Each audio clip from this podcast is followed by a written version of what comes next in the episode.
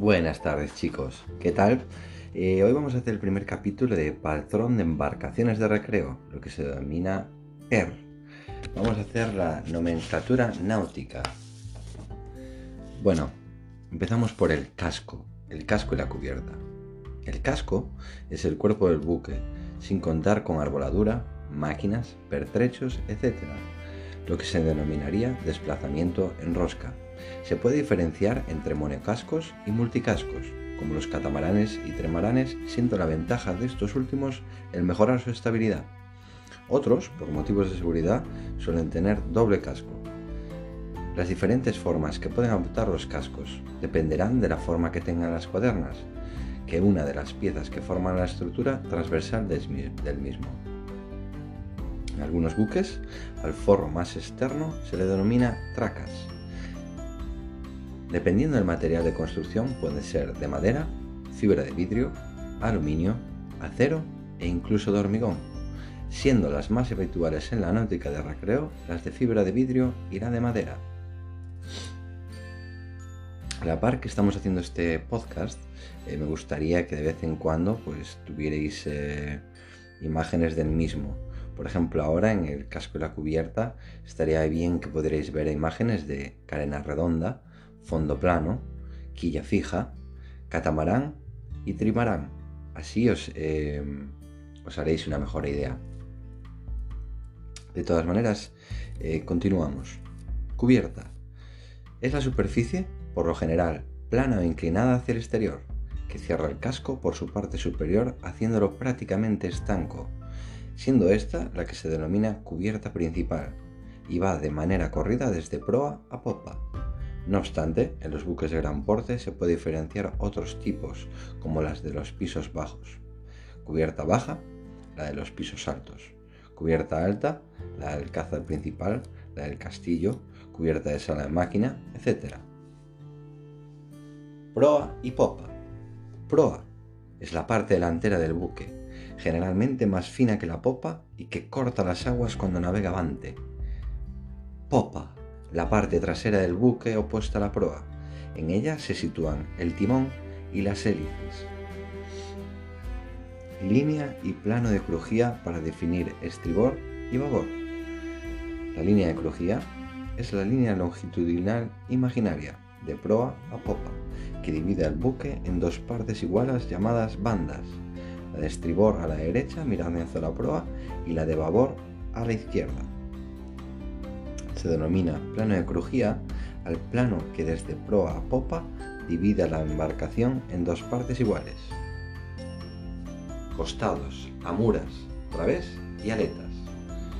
Costados se consideran a las partes laterales verticales y exteriores del casco, estando situado a la derecha el de estribor y a la izquierda el de babor. Amuras, situadas a proa, son la parte del casco por la parte exterior que convergen formando la proa. Comienzan donde la manga, anchura, comienza a disminuir hasta cerrar la proa. Existen dos en función del costado al que pertenezcan, de estribor y la de babor. Través es la perpendicular trazada a la línea de crujía en la parte media del buque. En función del costado hacia donde se trace, será el través de estribor o babor. Aletas, situadas a popa, son la parte del casco por la parte exterior que convergen hacia la popa formándola. Comienzan donde la manga, anchura, comienza a disminuir hasta cerrar la popa. Existen dos en función del costado al que pertenezcan, la de estribor y la de babor. Plano de flotación, obra viva y obra muerta. El plano de flotación se podría definir como el área o placa de agua donde el buque flota, siendo la intersección con el agua lo que se denomina línea de flotación. Esta línea divide al buque en dos partes bien diferenciadas. La obra viva es la parte sumergida del casco, también se denomina carena. La obra muerta es la parte del casco que emerge, es decir, la que se encuentra fuera del agua. No obstante, la obra muerta se considera a la distancia entre la línea de flotación y la cubierta principal, denominándose a lo situado por encima superestructura. Pañera e inbornales. Bañera. En las embarcaciones de recreo es la parte situada a popa y generalmente descubierta. En algunos veleros va el timonel al instalarse en ella la caña del timón o la rueda, manejándose desde ella las diferentes escotas y aparejos. Imbornales. Son aberturas practicadas en los costados, generalmente a la altura del trancanil, cuya función es hacer de desagües de las aguas embarcadas en la cubierta. Se trata de uno de los elementos más importantes, sobre todo cuando se navega con mal tiempo, ya que si está construido compromete la estabilidad. También es importante taparlos en el momento que reposta combustible, ya que con ello evitaremos que si existe algún derrame en cubierta no salga al exterior, evitando así la contaminación. Escotilla escotilla principal. Son aberturas por lo general cuadradas o rectangulares que se practican en la cubierta del buque en varios puntos de las crujías y cuya finalidad es dar paso tanto de personal como de mercancía a los diferentes compartimentos del mismo. Toman el nombre del lugar donde se encuentren, escotilla de proa, popa, de despensa o en los submarinos la de rescate. Lumbreras y manguerotes de ventilación. Lumbreras, aberturas que se practican sobre la cubierta cuya finalidad es dar luz y ventilación a los diferentes compartimentos del buque. Manguerotes de ventilación suelen estar formados por un tubo flexible que finaliza en la cubierta en una especie de pipeta rígida y giratoria para poderlos orientar y cuya función es la de recoger aire para ventilar los interiores. Los buques de vela se denominan manguerotes vela y están fabricados de nylon y se afirman a las drizas y escotillas, siendo su función la misma, es decir, introducir aire fresco en el interior del velero. Portillos y tragaluces. Portillos. Aberturas por lo general en forma circular. Ojo de buey, que se practican en los costados y cuya finalidad es la de ventilar y dar luz a los diversos compartimentos. Pueden ser fijos y practicables. Tragaluces, especie de ventanas practicadas en los costados y cuya finalidad es dar luz. Pasamanos, candeleros y guardamancebos. Pasamanos son las piezas que sirven para agarrarse y moverse por embarcación para no caer. Pueden ser metálicas, de madera, cabo, cadena, etc. Se utilizan planchas utilizadas para subir a bordo y también alrededor de la borda, cuando su altura es considerable, superior a 45 centímetros, se debe instalar pasamanos intermedios. Candeleros. Son las piezas por lo general metálicas que se utilizan para sujetar el paso de los cables o cabos que forman los pasamanos. Guardamancebos. El cable que va de proa a popa por ambas bordas y está sostenido por candeleros para seguridad de la tripulación. Estructura quilla, roda, codaste, cuadernas, baos, borda, regala, mamparos, plan y sentina. Quilla.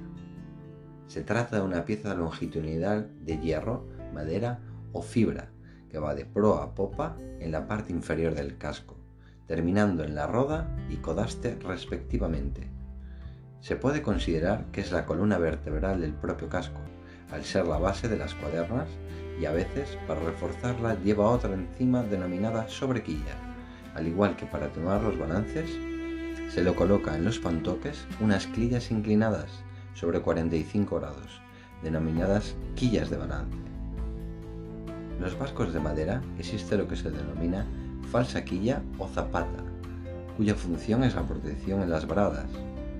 En los buques de vela, a la quilla se le une pieza suplementaria denominada orza, cuya función principal es disminuir el abatimiento y la deriva, pudiendo ser esta pieza fija o abatible. Roda, pieza de madera, fibra o hierro, de igual sección que la quilla, que unida bien en dirección vertical o inclinada, recta o curva, remata el casco en la parte de proa. La pieza que une la quilla con la roda, en función del tipo de proa, se denomina pie de roda. Codaste. Al igual que la roda, es una pieza de hierro o madera que va unida a la quilla en el extremo de popa de forma perpendicular o casi perpendicular. En los buques de una sola hélice se diferencian dos partes, el codaste proel, que dispone de un orificio, pocina, por donde sale el eje de la hélice, y el codaste papel, popel, que suelen llevar unos pernos para que se aloje el timón. La pieza que une la quilla con el codaste se le denomina curva coral. Cuadernas. Forman lo que comúnmente se conoce como el esqueleto del barco.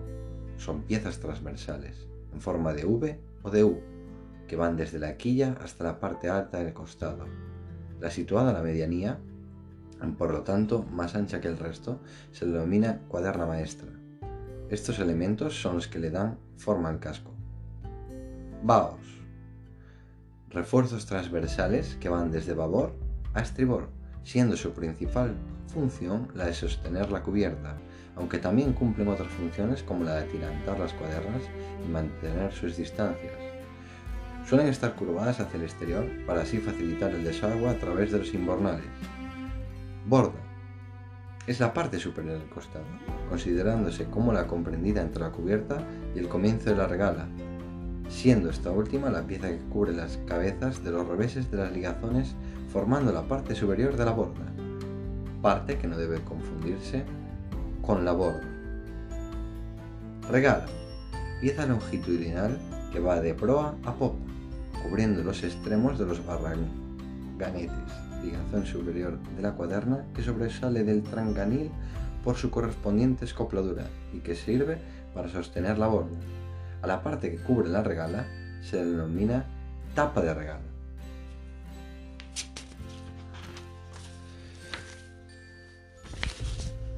Mamparos. Se puede decir que son los tabiques del barco para separar los diferentes compartimentos. Pueden ser tanto longitudinales como transversales. Existen algunos con finalidad muy específica, así por ejemplo los denominados mamparos estancos, cuya finalidad es asegurar la flotabilidad. También existe el mamparo de colisión situado en la proa, cuya finalidad es evitar la inundación del buque en una colisión por proa. Plan es la parte inferior de la embarcación, en los buques con más de una cubierta, la más baja. Sentina. Son las partes bajas donde se van depositando las aguas, que se van filtrando o bien las procedentes de los derrames líquidos, baldeos, etc. Su objeto es precisamente almacenarlas para luego achicarlas por medio de la bomba chique. Grifos de fondo. Son unas válvulas que por debajo de la línea de flotación toman agua de mar a través de una bomba para abastecer los diferentes servicios, fregaderos, aseos, refrigeración. De entre todas, hay, una que destaca por su importancia en aquellas embarcaciones con motor, con motor intraborda, bancada, y es precisamente la refrigeración del motor. Es conveniente que todas las válvulas, cuando la embarcación vaya a estar inactiva, algún tiempo, se queden todas cerradas para así asegurar la flotabilidad de las mismas. También es recomendable cerrar todas, menos la refrigeración del motor, cuando naveguemos con mal tiempo. Dispone una rejilla exterior para evitar la entrada de algas y basuras. Bombas de chique. Son máquinas que pueden ser manuales o eléctricas las cuyo fin es la de extraer los líquidos de los diferentes compartimentos de la embarcación. Una de las más características es la que se instala en las sentinas, con objeto de extraer los líquidos allí acumulados procedente de los derrames, agua de lluvia, baldeos, residuos del motor, etc. Aunque la más importante es actuar cuando se filtra a través del eje de cola, bocina, ya que si no actuamos con prontitud puede verse afectada la flotabilidad. Para ello generalmente se instala una bomba de sentina automática de manera que cuando el agua llegue a un nivel preestablecido por medio de un boilerín, esta comienza a funcionar de manera automática. Cuando el motor es de gasolina, hay que tener precaución a la hora de instalar las bombas eléctricas y colocarlas en lugares bien aireados para evitar que las chispas, del motor eléctrico puedan provocar una explosión por la acumulación, de gases. Ojo al dato, ¿eh? Equipo de fondeo molinete, barbotren, embrague y freno. El molinete es una máquina de elevar o arriar la cadena del ancla, ancla y puede ser movida hidráulicamente, manual o las más habituales en las embarcaciones de recreo a través de un motor eléctrico. El barbotén Es una pieza que unida al tambor lleva unas muecas como objeto de enganchar en ella los eslabones de la cadena. La función del embrague es unir el motor eléctrico con el tambor, para de esa manera transmitir el giro al barbotén y así comenzar a levar o arriar. Generalmente, cuando se fondea, se suelta la cadena, el motor del molinete se desembraga con objeto que la cadena caiga libremente y una vez diga al fondo se acciona el freno. Línea de fondeo, grillete de unión, partes del ancla. Línea de fondeo, cantidad de cabo o cadena necesaria para llevar a cabo la maniobra de fondeo.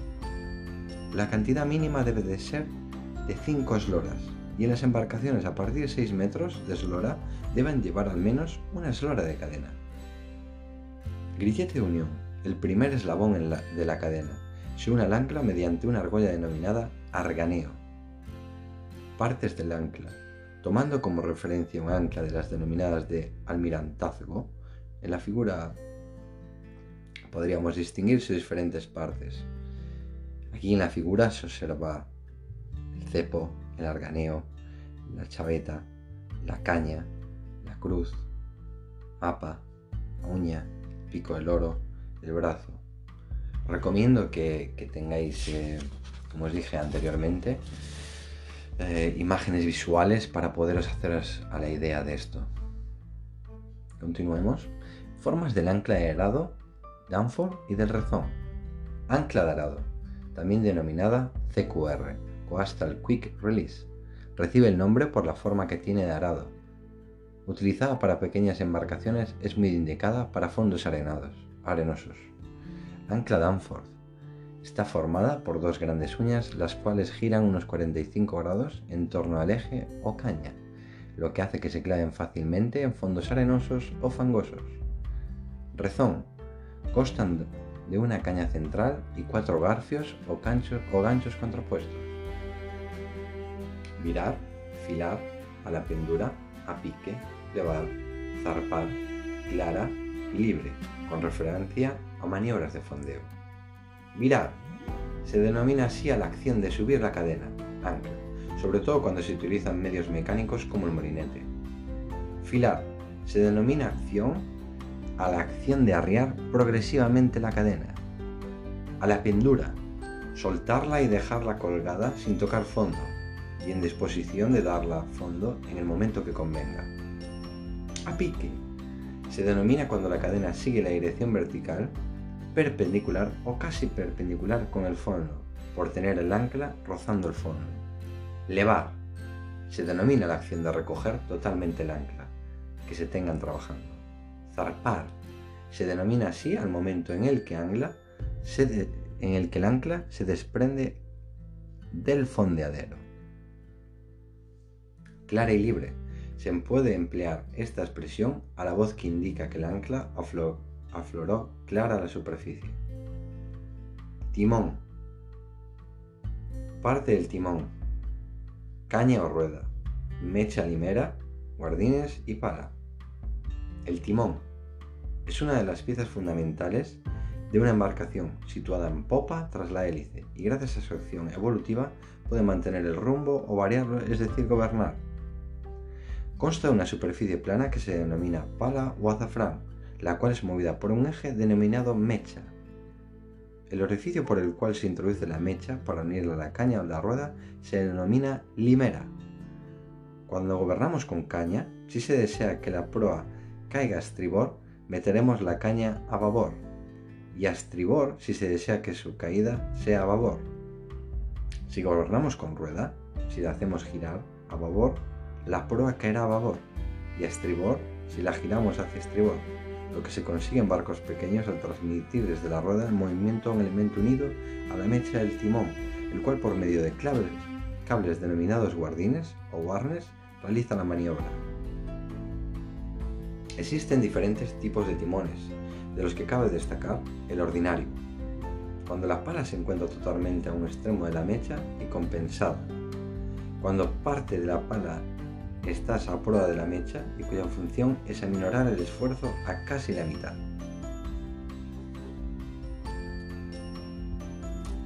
Hélice.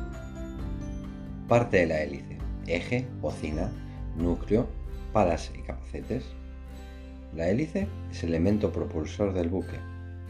Está formada por un conjunto de piezas concéntricas a un eje, el cual al girar hace que las palas se muevan. El eje debe tener una inclinación de entre 7 grados y 15 grados con relación al motor que lo mueve en el interior del buque, denominándose bocina al orificio de entrada. El capacete es una mecha cónica de forma hidrodinámica cuya función es la de disminuir la resistencia a la marcha facilitando la salida de agua sin provocar turbulencias. A su vez, cierra la cara de popa del núcleo evitando la entrada de agua. Pueden estar formadas por dos o más palas, las cuales van fijadas al núcleo con la inclinación deseada en función del tipo de hélice. Si nos pusiéramos eh, la imagen delante, aparecería la pala, la cara pasiva, la cara activa, el núcleo, el eje, el capacete, la lista de entrada, la lista de salida. Es interesante que sigáis este podcast con imágenes. Una característica importante de las hélices es su paso, que se define como lo que avanzaría teóricamente al dar una vuelta. Pero al girar en un medio líquido se produce un resbalamiento y el barco no avanza el paso teórico, denominándose a esa pérdida de avance retroceso. Existen varios tipos de hélices, de entre las que caben destacar las de velocidad, giran a muchas revoluciones cuyas características son de mucho paso y poco diámetro, lanchas rápidas y fueras de borda, y las de arrastre, las usadas en barcos pesados y de poca velocidad y mucho desplazamiento, gabarras, mercantes, siendo sus características poco paso y mucho diámetro. Hélice destrógira y levógira. Destrógira, en marcha avante, vista desde fuera y hacia la popa. Gira a la derecha, el sentido de las agujas del reloj. Levógira, en marcha avante, vista desde fuera y hacia la popa, gira hacia la izquierda, sentido contrario de las agujas del reloj. Hélice gemela de giro al exterior. En función del tipo de buque y del destino a su explotación, los buques pueden tener una, dos o tres o cuatro hélices, siendo los más habituales los de una y los de dos. Cuando dos son de dos, se denomina gemelas, cuando marcha avante una gira en un sentido y a otra en otro, siendo la de giro exterior aquella cuya hélice de la banda de babor es levógira y la de estribor destrógira. Una de las ventajas de este tipo de hélice es la compensación de la presión lateral de las palas. Hélice reversible y de palas abatibles.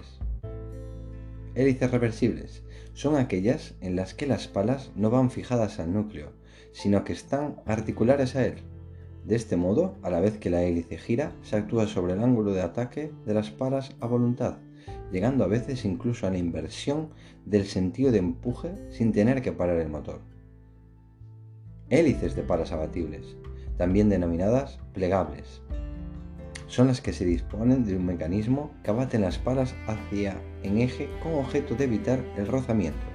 Son utilizadas generalmente en veleros. Dimensiones. Eslora, manga máxima, puntal, franco bordo, calado de proa, calado de popa, calado medio y asiento. Eslora total. La distancia longitudinal trazada entre las perpendiculares de los puntos más salientes de proa y popa, sin considerar las partes que no sean estructurales, es decir, aquellos que sean desmontables, como por ejemplo la plataforma de baño. Manga máxima. Es la anchura del casco, medida por la parte exterior de los forros y en la parte más ancha del casco. Puntal. Es la máxima distancia medida a la mitad de hora. Disculpad. Puntal. Es la máxima distancia medida a la mitad de la eslora desde la línea de cubierta, parte superior del trancanil, hasta parte inferior del casco con su intersección con la quilla. Franco bordo. Se conoce como la distancia vertical medida sobre el costado del buque y en la medianía de su eslora entre la línea correspondiente a la máxima carga y la línea que a la cubierta principal o a la cubierta superior, entendiéndose como tal la que posee medios de cierre. Da una idea de la reserva de flotabilidad. Calados. Para definir los diferentes calados de un buque es imprescindible conocer de antemano el concepto de calado, pudiéndose definir este como distancia vertical desde el canto bajo de la quilla hasta la superficie de flotación en un momento dado, carga máxima, verano, invierno, etc. Lógicamente, aplicando tal definición, podemos decir que el calado de proa es el que en ese momento determinado tenemos en la proa y el calado de popa el que en ese momento tenemos en popa. Calado medio se conoce como la semisuma de los calados de proa y popa, es decir, el calado de proa, de proa más el calado de popa dividido entre dos. Así, por ejemplo, un buque cuyo calado de proa es de 4 metros y de popa 6 metros, su calado medio será igual a la suma de ambos 10 dividido por 2, es decir, 5 metros. Asiento. Se define como la diferencia entre los calados de popa y proa. La escora de un barco, es decir, la inclinación en sentido transversal, se mide en grados y las inclinaciones en sentido proa-popa se miden por las diferencias de calados entre ambas. Cuando un barco su calado de popa es mayor que el de proa, el barco está apopado. Mientras que si es el contrario, el calado de proa es mayor que el de popa, se dice que está aproado y se mide en pies, decímetros, etc. El asiento puede ser asiento positivo. El calado de proa es menor que el de popa. Asiento negativo. El calado de proa es mayor que el de popa. Asiento neutro. Los calados de proa y de popa son iguales. Desplazamiento máximo en embarcaciones de recreo. Al peso de un buque se le denomina desplazamiento que es el peso del agua desplazada por la carena o parte sumergida del buque por la densidad del agua. La fórmula sería P igual a V por D. Se mide en toneladas métricas. Lógicamente, este peso varía en función de la carga del buque, conociéndose al máximo o total cuando el buque está listo para navegar y con la carga máxima permitida. Otro concepto importante es el arqueo, que es el volumen o capacidad de buque. También se llama registro, el cual mide en toneladas Morson, 2,83 metros cúbicos. Terminología. Escorar y adrizar, barlovento y sotavento. Escorar es la acción de tumbar o inclinar la embarcación. La escora puede ser a una de las dos bandas, es decir, bien a estribor o bien a babor. Adrizar es la acción de poner en posición vertical la embarcación, o lo que es lo mismo, corregir la escora. Se utiliza el término barlomento para indicar la parte por donde viene el viento y asotavento para indicar la parte hacia donde va el viento, la contraria de barlomento. Bueno, espero que os haya gustado el podcast. La verdad que es un auténtico coñazo. Em, pero poco a poco intentaremos sacarle partido a esto.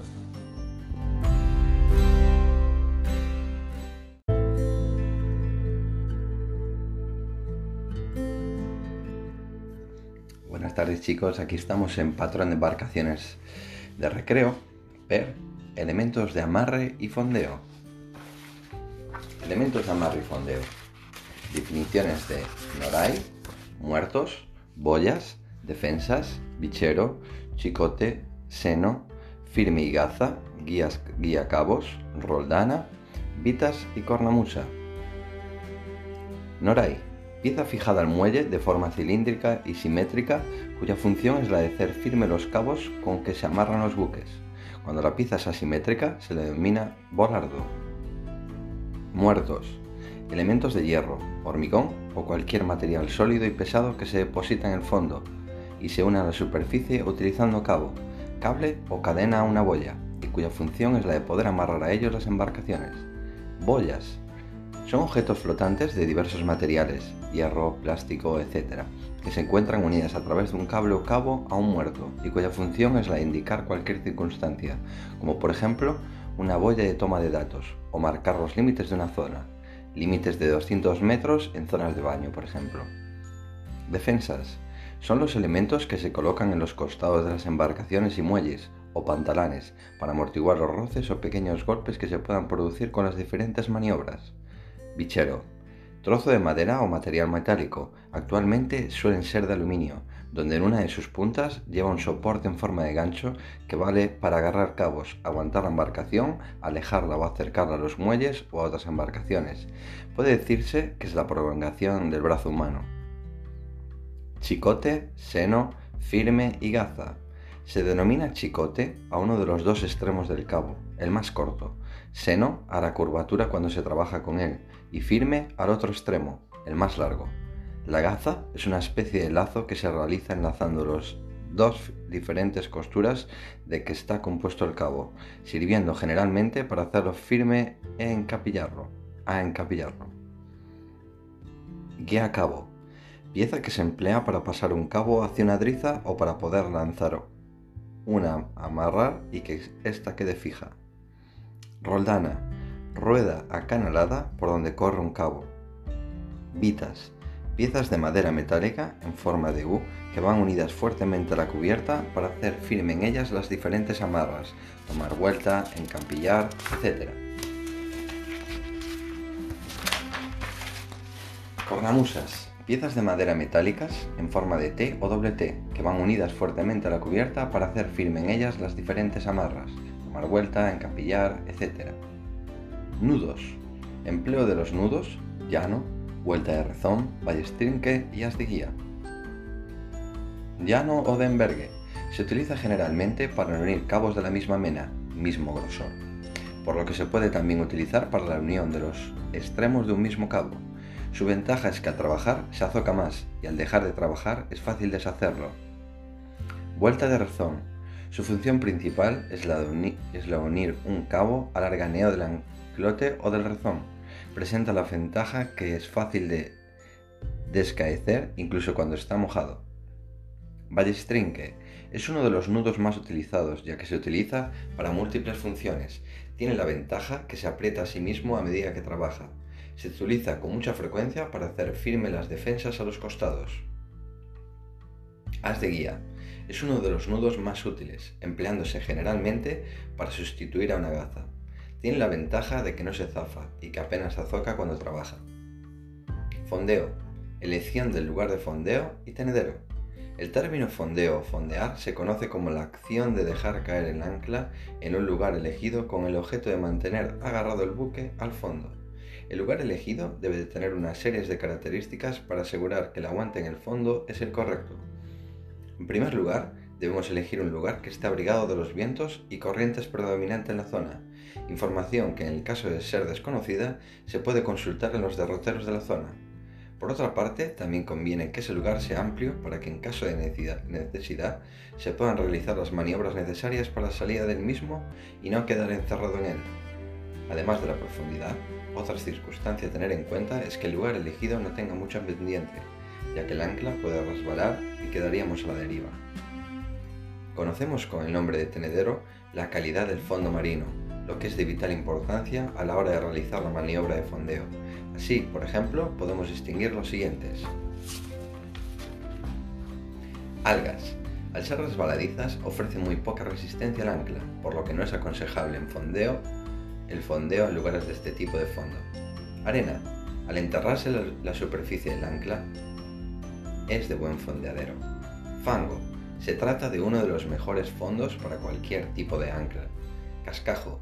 Es un fondo formado por una especie de grava de arena mezclada, llamado también conchuela. No tan bueno como los de fango o arena, pero se pueden también considerar un fondo aceptable para el fondeo. Piedra. Tanto si se trata de un fondo liso de piedra como si es de arrecifes, son malos fondos, ya que en los primeros es casi imposible que agarre ningún tipo de ancla, y en los segundos quedamos expuestos a que quede enrocada y tengamos que abandonarla. Arcilla. Al ser muy resbaladiza, si las uñas del ancla no se, clavan de primera vez, se sueltan, puede que al estar las uñas ya llenas de pellas resbale sobre el fondo y sea necesario subirla para limpiarlas, por lo que no es muy recomendable. Para comprobar la calidad del tenedero se le utiliza el escandallo, que es una especie de campana donde se coloca sebo para que quede impregnado, arena, fango, artilla, etc. El escandallo se une a un cabo llamado sondaleza. Hoy, con el uso de las sondas que dan la calidad del fondo, ha quedado en desuso. Fondeo a la gira, maniobra, longitud de fondeo y círculo de borneo. La expresión fondeo a la gira se emplea para indicar cuando una vez fondeado, con una sola ancla, el buque puede girar de manera libre alrededor de su ancla, lo que se denomina bornear, a no tener obstáculos a su alrededor.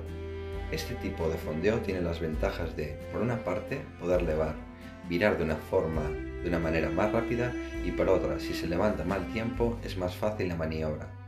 Será más sencilla y rápida. Una vez fondeado, la longitud de fondeo dependerá del tiempo reinante, Así, para un fondeo con buen tiempo, se filará en 3 y 4 veces el fondo existente, siendo cuando reina mal tiempo de 5 y 6 veces el fondo.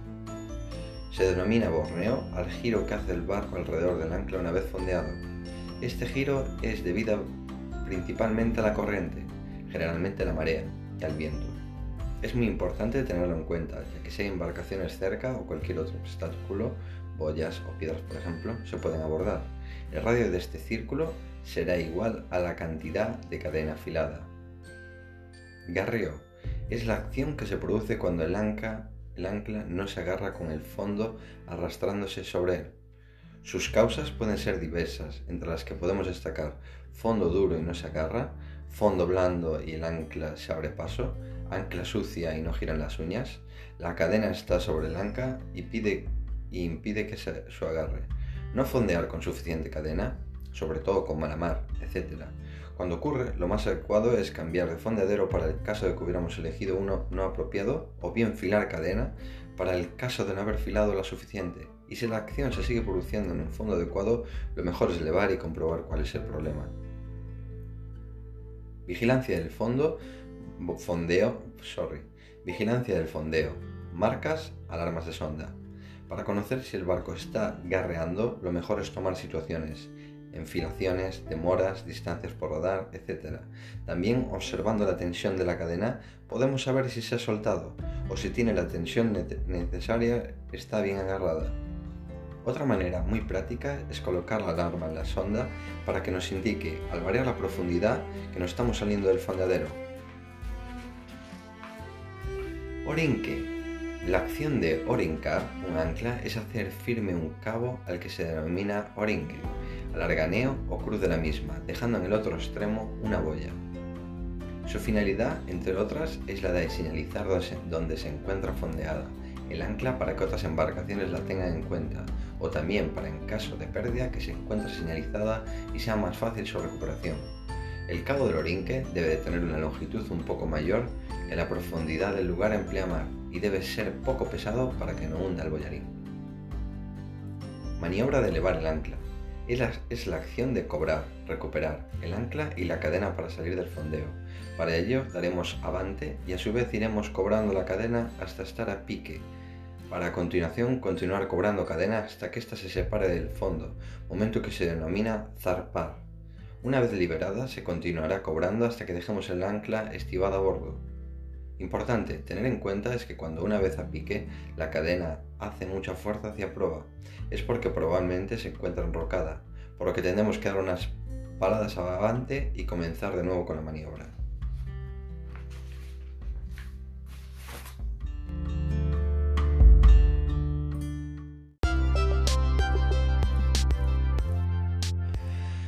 Patrón de embarcaciones de recreo. PER, seguridad en el mar. Estabilidad. Movimiento de balance y cabezada. Definiciones. El concepto de estabilidad de un buque no es otro que la propiedad que éste tiene de recuperar su estado inicial, aterrizado, cuando un elemento interno o externo, mar viento, hace que lo pierda. El estado de la mar, olas y el viento hacen que el buque pierda su posición inicial, produciendo en él unos movimientos oscilantes. Esos movimientos, si son, los, si son eh, transversales se le denomina balance y si son longitudinales, cabezadas. Estabilidad estática transversal y longitudinal. Estabilidad transversal. Cuando el buque no está afectado por la mar ni el viento, su posición es la de aderizado. Sobre él actúan solo dos fuerzas, el, el, centro de gravedad G, donde se supone concentrado el peso del buque, y el centro de gravedad de la parte sumergida denominado centro de carena, C, es donde actúa la fuerza de empuje. En caso de que el buque se encuentre aterrizado, ambos centros se sitúan en la misma vertical. Cuando por razones de mar o viento se toma una escora, el centro de carena se desplaza. La vertical, que pasando por ese punto corta el plano longitudinal, línea de crujía, se denomina metacentro transversal. Si ese punto queda, el metacentro, se sitúa por encima de G, centro de gravedad, el par de fuerza que se origina es adrizante, por lo que la embarcación recobrará su posición de adrizado. Sin embargo, si este punto, el metacentro, queda por debajo de G, centro de gravedad, el par que se forma es escorante y la embarcación vuelca. Cuando la vertical que pasa por el centro de carena en su intersección con el plano longitudinal, línea de crujía o lo que es lo mismo, el metacentro coincide con el centro de gravedad, la embarcación queda con la escora permanente. Si observamos las figuras, esto os pondré las imágenes, en una página web, podremos ver que tanto el par escorante como la escora permanente se produce cuando subimos el centro de gravedad. Por lo tanto, es de suma importancia tener en cuenta saber que cuando bajamos el centro de gravedad damos más estabilidad al buque, lo que se puede lograr al bajando pesos, mientras que si por el contrario subimos el centro de gravedad, la estabilidad se compromete. Estabilidad longitudinal. Es la tendencia que tiene el buque al cambio de asiento, al ser el par de estabilidad longitudinal más grande esta, no afecta al buque. Esta estabilidad depende principalmente de la eslora, aunque también algo de la forma del casco. Formas de gobernar para evitar balances y cabezadas. Para evitar dentro de lo posible los balances o cabezadas, tiempo de duración, hay que romper el sincronismo, que no es otra cosa que coincidir los periodos de los balances o cabezadas con el periodo de las olas, tiempo entre dos crestas consecutivas. Para romper este sincronismo y gobernar evitando los balances, sincronismo transversal o las cambezadas longitudinal, se intentará gobernar de la siguiente manera. Transversal. Si periodo transversal, que es el tiempo em-, empleado por el buque entre la inclinación de una banda y la otra, es igual al de la ola, se puede que, se, que produzca un aumento en la amplitud de la oscilación, efecto que se puede corregir cambiando el rumbo. Longitudinal si el periodo longitudinal se iguala al oleaje, puede producir el mismo efecto, el cual se corrige cambiando la velocidad. Importancia de no atravesarse a la mar. Dependiendo del estado de la mar y el lugar por donde se reciba, es aconsejable reducir la velocidad, sobre todo cuando la mar viene de proa, lo que evita que la estructura de la embarcación sufra con los pantocazos y con los golpes de mar que pueden hacer embarcar mucho agua en cubierta que puede producir averías. También la máquina puede sufrir acelerones debido a que a veces la hélice sale del agua, del todo o en parte. Por lo tanto, con la mar de proa se debe mantener las amuras a la mar con poca máquina, debiendo tener cuidado en no atravesarse, ya que sus consecuencias pueden ser fatales, ya que se podría volcar con relativa facilidad, por lo que se trata de una situación que hay que evitar.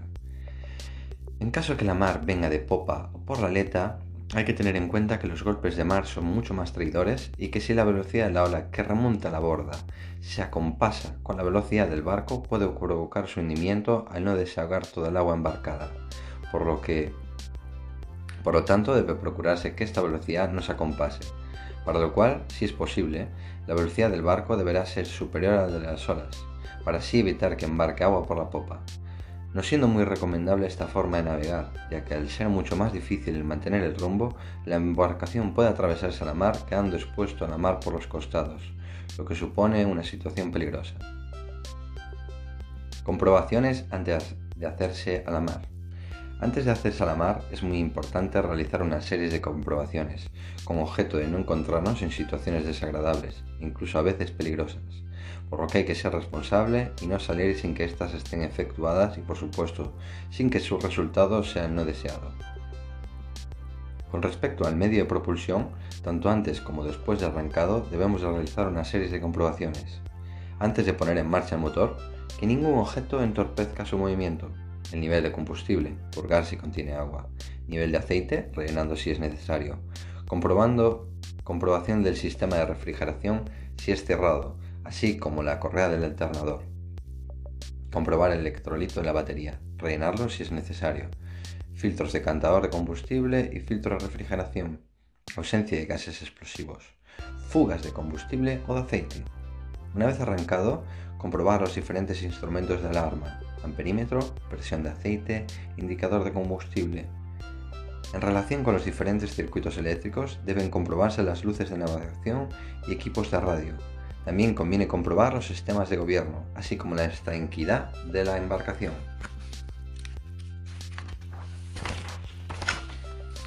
Los elementos de seguridad, chalecos, salvavidas, extintores, señales pirotécnicas y aros salvavidas, conviene comprobar su estado, fecha de caducidad y estiva más conveniente. Por último, una de las comprobaciones más importantes es la del parte meteorológico en función de la duración y zona por la que vayamos a realizar la travesía. Medidas a tomar a bordo con mal tiempo. Estiva y trinca a son de mar es la preparación que antecede a la salida, para así realizarla con las máximas garantías de seguridad, siendo las más importantes las siguientes actuaciones. Se trinca, se fija bien. El ancla para que no se suelte con un golpe de mar y pueda golpear la embarcación, produciéndose averías. Se desaloja la cubierta de cabos sueltos, que al ser arrastrado por una ola puede caer y enrollarse en las hélices. Si la embarcación dispone de balsas salvavidas, esta deberá estar bien asegurada en sus pescantes para que no golpee y pueda ocasionar averías o lesionar a la tripulación. Los armarios se estivarán de manera que los objetos no caigan en el primer golpe de mar y se despejarán los diferentes compartimentos de objetos que puedan dañar o golpear, estivándolos adecuadamente. Con respecto a la tripulación, navegando con mal tiempo deben llevar puesta la ropa más conveniente, así como los salvavidas y aquellos tripulantes que se encuentren trabajando en cubierta los arneses puestos. Por último, se tomarán todas aquellas medidas que se crean adecuadas que redunden en beneficio de la seguridad durante la travesía. Revisión de todas las aberturas y cierre de los grifos de fondo. Navegando con mal tiempo deben revisarse todas las aberturas, con objeto de asegurar la flotabilidad. Los portillos deben de estar asegurados, las escotillas bien cerradas, al igual que las lumbreras. Los mangarotes deberán estar orientados a sotavento para evitar la entrada de agua. Y sí, por último, muy importante es mantener los imbornales libres de cualquier atasco. Los grifos de fondo, cuando se navega con mal tiempo, son aconsejables para asegurar la flotabilidad, el cierre de todos, servicios de cocina, cuartos de baño, etc. El cerrarlos todos menos el de refrigeración del motor, ya que en él se podría causar una grave avería. Derrota a seguir, capear y correr el temporal. La derrota o travesía a seguir, sobre todo cuando se trata de una travesía larga, donde existan peligros, debe trazarse en la carta antes de salir para de esta manera conocer los posibles resguardos, corrientes, vientos que nos podemos encontrar. Cuando existe mal tiempo, debemos enfrentarnos a él de una de estas dos maneras. Capear el temporal. Se trata de aguantar el temporal por las amuras. Si navegamos en una embarcación de propulsión mecánica, se aguantará amurado a la mar con poca máquina, la suficiente para no perder la proa al temporal y para evitar que los pantocazos sean fuertes. Si se trata de un velero, se aguanta ciñendo, con una vela de capa, un foquizado en el lugar de la mayor, a la vez suele hacer de timón. Correr el temporal. Cuando el temporal es muy fuerte y no se puede aguantar capeando, hay que ponerse a navegar por la aleta, denominándose esta forma de correr el temporal. Con esta manera de navegar hay que tener cuidado con el sincronismo de las olas. Hay que tener mucho cuidado, sobre todo con la maniobra cuando tengamos que cruzarnos a la mar, la cual la deberemos hacer lo más rápido posible y avisando a la tripulación. Una vez situado, hay que procurar que la velocidad del barco no se acompase con la de las olas. En caso de un barco de vela, lo mejor será llevar las menos velas posibles y las más aconsejables serán las de proa y los foques. Riesgo de una costa a sotavento. Navegando con mal tiempo, deberemos ir corrigiendo el rumbo a barlovento, sobre todo cuando lo hagamos cercana a la costa. Sobre todo si se trata de arrecifes y piedras para evitar así el peligro que entraña que un golpe de mar nos abata contra una roca y nos produzca una grave avería e incluso un hundimiento. Tormentas eléctricas. Protección de las tormentas eléctricas e influencia en la aguja. Esta protección se limita a los efectos que puedan producir los rayos sobre la propia embarcación, ya que aunque no es frecuente que los rayos caigan sobre las embarcaciones, Sí que en las de madera es conveniente montar un pararrayo, una simple cadena en el lugar más alto que llega hasta el agua. Sin embargo, al producirse estas descargas eléctricas en la atmósfera, sí que son una fuente de ruido, lo cual dificultan enormemente las comunicaciones, afectando también a los equipos electrónicos de a bordo, por lo que es conveniente apagarlo mientras duren estas. Debido principalmente al electromagnetismo que pueda ocasionar las descargas, hay que vigilar los comportamientos de la aguja magnética y si fuera necesario levantar una nueva tabilla de desvío realizando los ajustes oportunos. Baja visibilidad. Se pueden considerar baja visibilidad aquellas situaciones en que la visibilidad está reducida por diferentes motivos como niebla, brumas, aguaceros, tormentas de nieve, nieve o cualquier otra causa, como pueden ser humos producidos por otros barcos, por ejemplo, debido a un incendio a bordo o bien desde tierra. Precauciones en la navegación con niebla. El reflector de radar, evitar el tráfico marítimo, el navegar con niebla supone un riesgo importante en la navegación, pues su aparición supone riesgo de abordaje, el de varada o bien el de encallamiento en la costa, por lo que debemos tomar las siguientes precauciones. Aumentar la vigilancia, tanto auditiva como visual. Prestar más atención a los aparatos de ayuda a la navegación, sobre todo el radar. Aconsejable llevarlo en su escala más pequeña, aunque con sus limitaciones, ya que no se debe confiar en él prescindiendo por ello de otras ayudas. Reducir la velocidad lo que más que precaución es obligación, así como emitir las señales fónicas obligatorias. Con respecto a las luces, hay que tener en cuenta que la niebla dificulta su visibilidad y a veces incluso confunde el color. Las luces blancas a veces le dan un tono rojo. Es recomendable navegar con el ancla a la pendura, sobre todo cuando se navega cerca de la costa.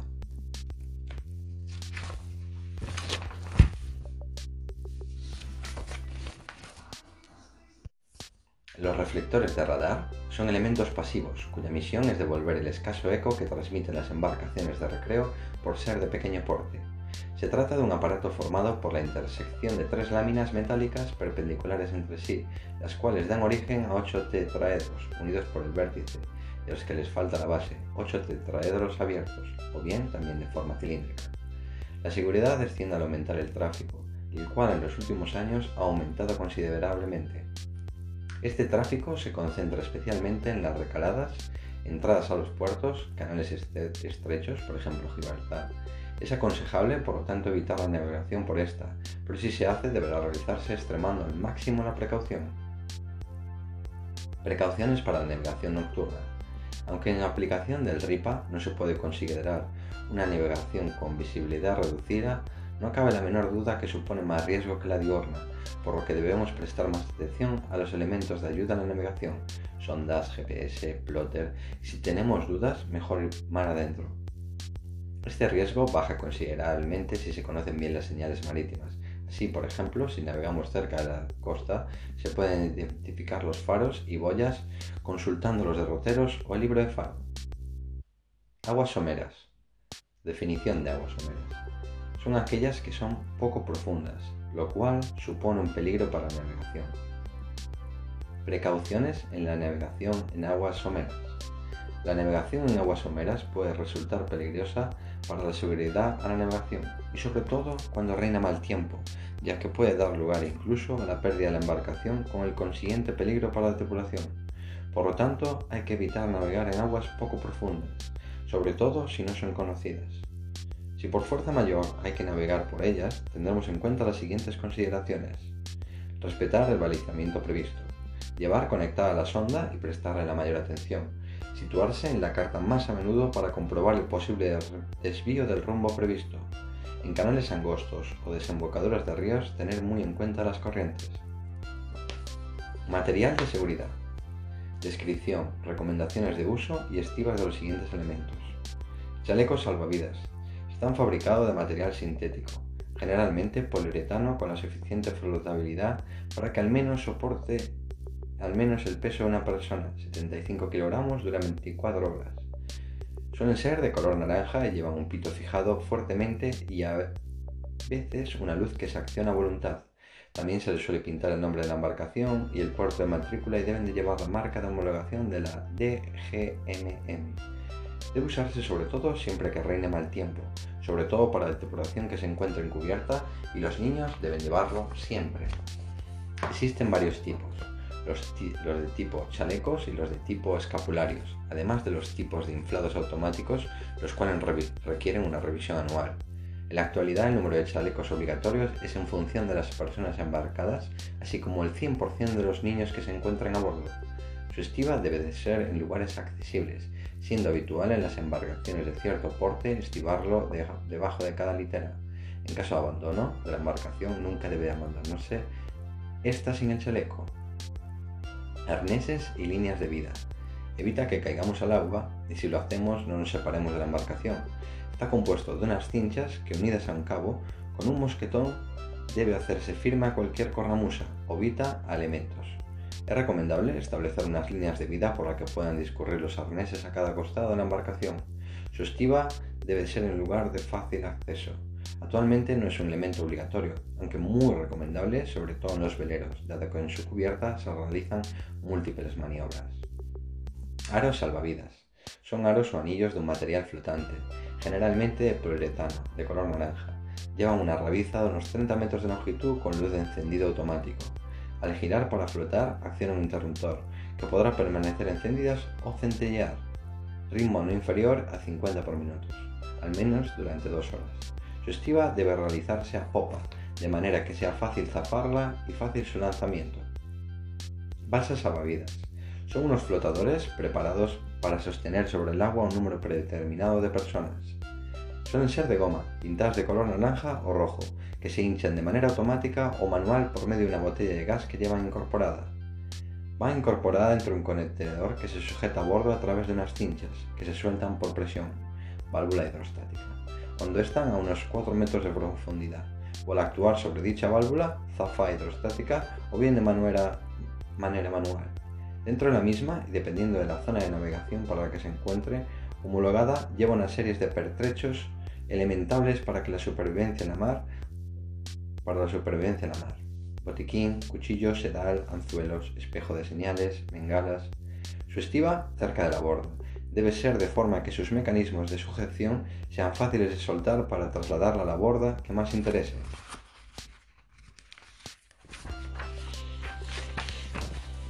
Bengalas de mano, cohetes con luz roja y paracaídas y señales fumígenas flotantes. El equipo pirotécnico deberá estar guardado en un estuche resistente al agua, la bengala de mano se activa tirando el dispositivo anilla de seguridad y, se deberá hacer extendiendo el brazo, siempre a sotavento, y girando nuestra cabeza para protegerla de posibles quemaduras. Su luz es de color rojo brillante, de aproximadamente un minuto de duración, funcionando incluso sumergidas, unos 10 centímetros. Su visibilidad es de unas 2 millas de día y de unas 6 de noche. Los cohetes con paracaídas disponen de una anilla para su activación, y su uso es idéntico al de las bengalas. Si hay nubes bajas, se lanzarán con una inclinación de unos 45 grados. Se proyectan a una altura de unos 300 metros y tiene una duración de unos 40 segundos durante los cuales desprenderá una intensa humareda de humo rojo. Su visibilidad 16 millas, noche 8 de día. Recomendable solo para el uso diurno son las señales fumígenas flotantes. Emiten un humo intenso de color anaranjado durante unos 3 o 4 minutos, visibles a una distancia de 3 millas. Es conveniente racionar, si no garantizan su visibilidad, a una embarcación o punto de rescate. Se deben estipar en lugar seco y alejado de fuentes de calor. Todo el equipo pirotécnico debe estar homologado por la DGMM. Espejo de señales y bocina de niebla. El espejo de señales, también llamado heliógrafo, es una superficie plana que tiene la propiedad de reflejar la luz. Se utiliza como indica la figura. Eso lo podéis consultar en la página web. Las embarcaciones en zona 4 deberán ir provistas de una bocina de niebla, que podrá ser de presión manual o bien por una botella de gas con su membrana correspondiente. Extintores portátiles y baldes contra incendios. Deben de instalarse en puntos de fácil acceso y cercanos a los puntos más propensos a producir incendio, como cocinas, motores, pañoles de pintura, etc. Deben de estar homologados por la DGMM y pasarán sus revisiones correspondientes. El extintor contendrá al menos de 2 kilogramos de producto estéril extintor. Para la zona de navegación 4 se requiere un balde contra incendios con revizo. En función de la eslora, cabina cerrada y eslora menos de 10 metros, uno del tipo 21B. Entre 10 y 15 metros, uno del tipo 21B. Entre 15 y 20 metros, dos del tipo 21B. Entre 20 y 24 metros, 3 del tipo 21B. 21B significa 2 kilos de polvo seco o 2,5 de CO2. El 34B significa 3 kilogramos de polvo seco o 5 de CO2. El 55B significa 4 kilos de polvo seco. El 21B significa la eficacia, capaz de apagar 21 litros de gasolina. En función de la potencia, añadir a los exigidos por la eslora si es superior a 10 metros. Potencia, menos de, menos de 204 caballos, uno del tipo 21B, con un motor.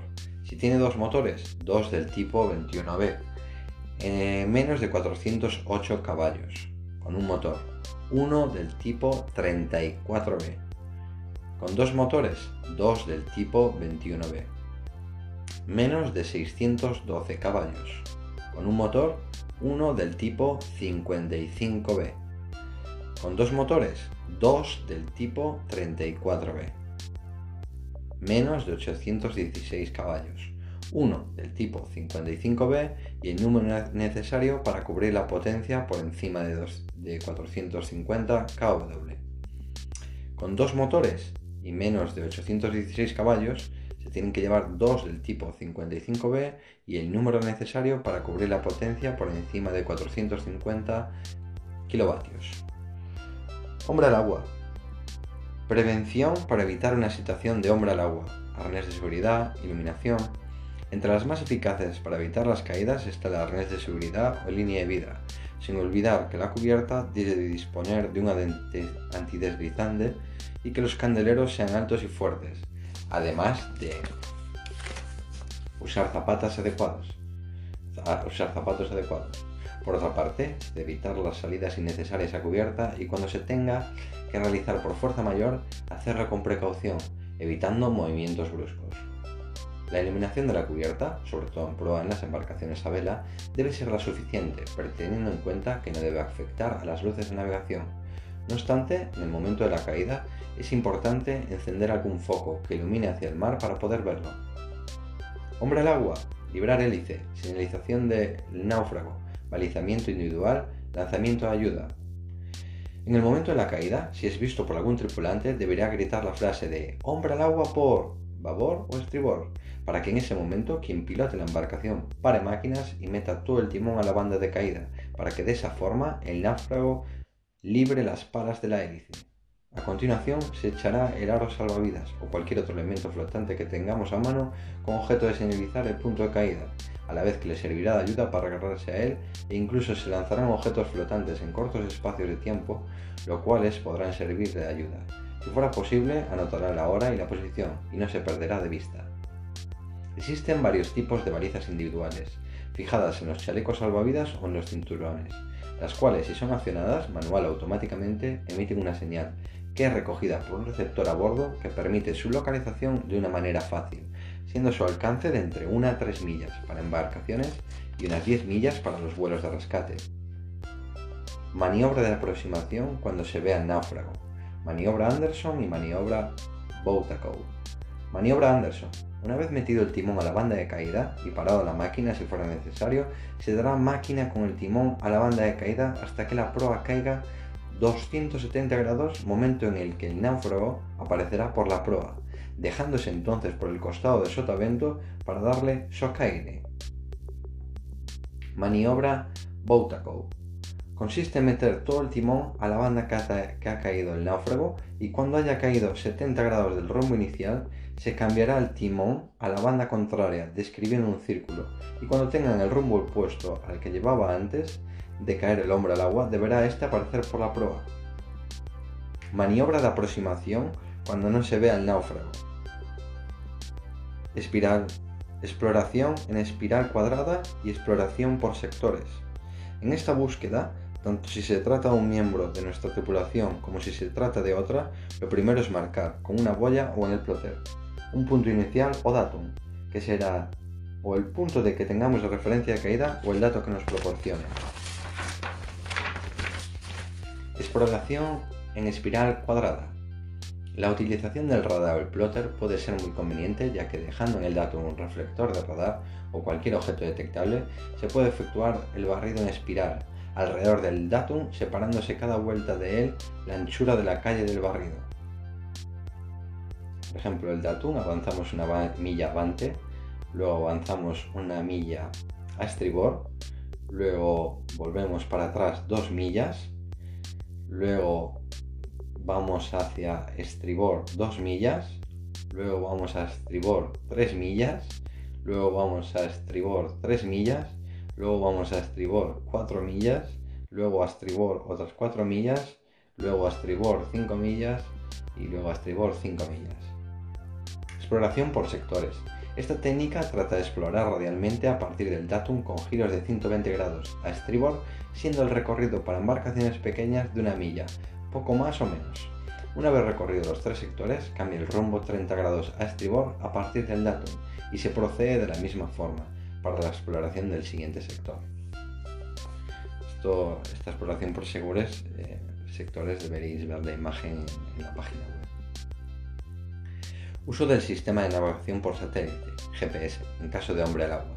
Si disponemos de este aparato, inmediatamente tras la caída se pulsa la tecla MOB, Man Overboard, dos veces. De esa forma ese lugar de caída se convierte en una marca o waypoint, por lo que si a continuación pulsamos la tecla ENT, el propio GPS nos indicará el rumbo que debemos poner para encontrar el punto exacto de caída y consecuentemente el náufrago debe encontrarse en sus proximidades.